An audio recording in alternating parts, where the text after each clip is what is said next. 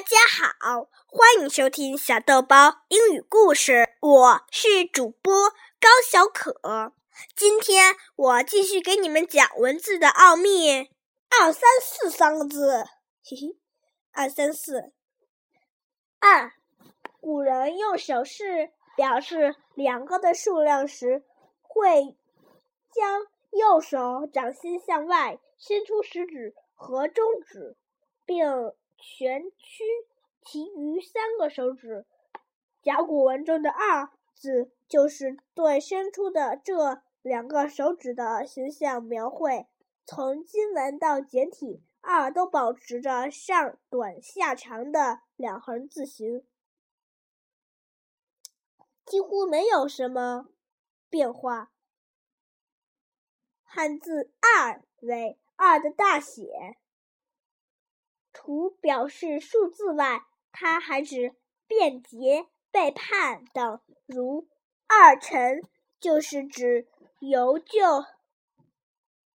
朝投降后，在新朝有担任官职的人。另外，汉字“两”与“二”也同意，但“两”除了用在百、千、万、亿前表示数目“二”以外，可以用于量词，指数量为双的事物，如两只蝴蝶等；而“二”一般只用来表示数目，如二月等。也可以用作序数词，如第二。好了，我们二讲完了，要讲三。三是数字一与二的和，所以人们会。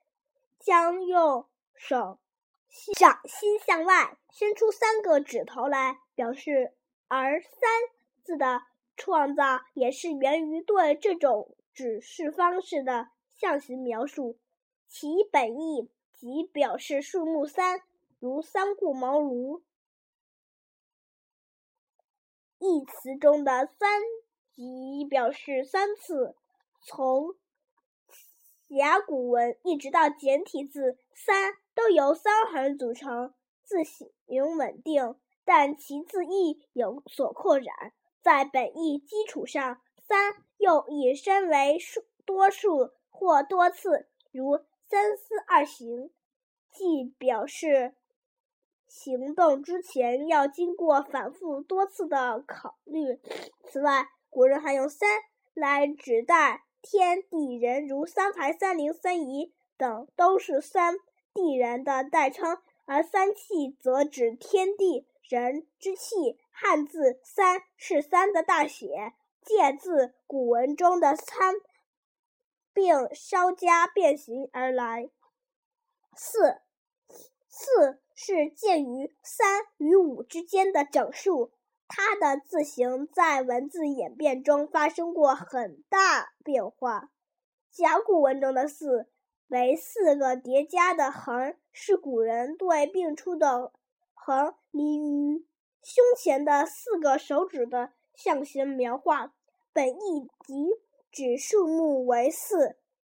春秋时，人们表示数目四的手势有所变化。五指全出成拳状，四指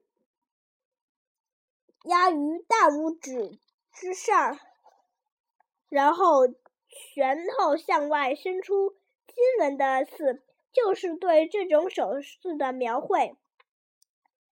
方框为拳头的外部轮廓，中间的两条竖线代表中指和无名指。小篆。及其后体刀源于金文，字形变化不大。四在发展中还引申出全的字义，并组成了一些专有名词，如四时指四季、四海指全国或天下，四体指四肢，四范指古代长官天子吃饭时奏乐的乐管等。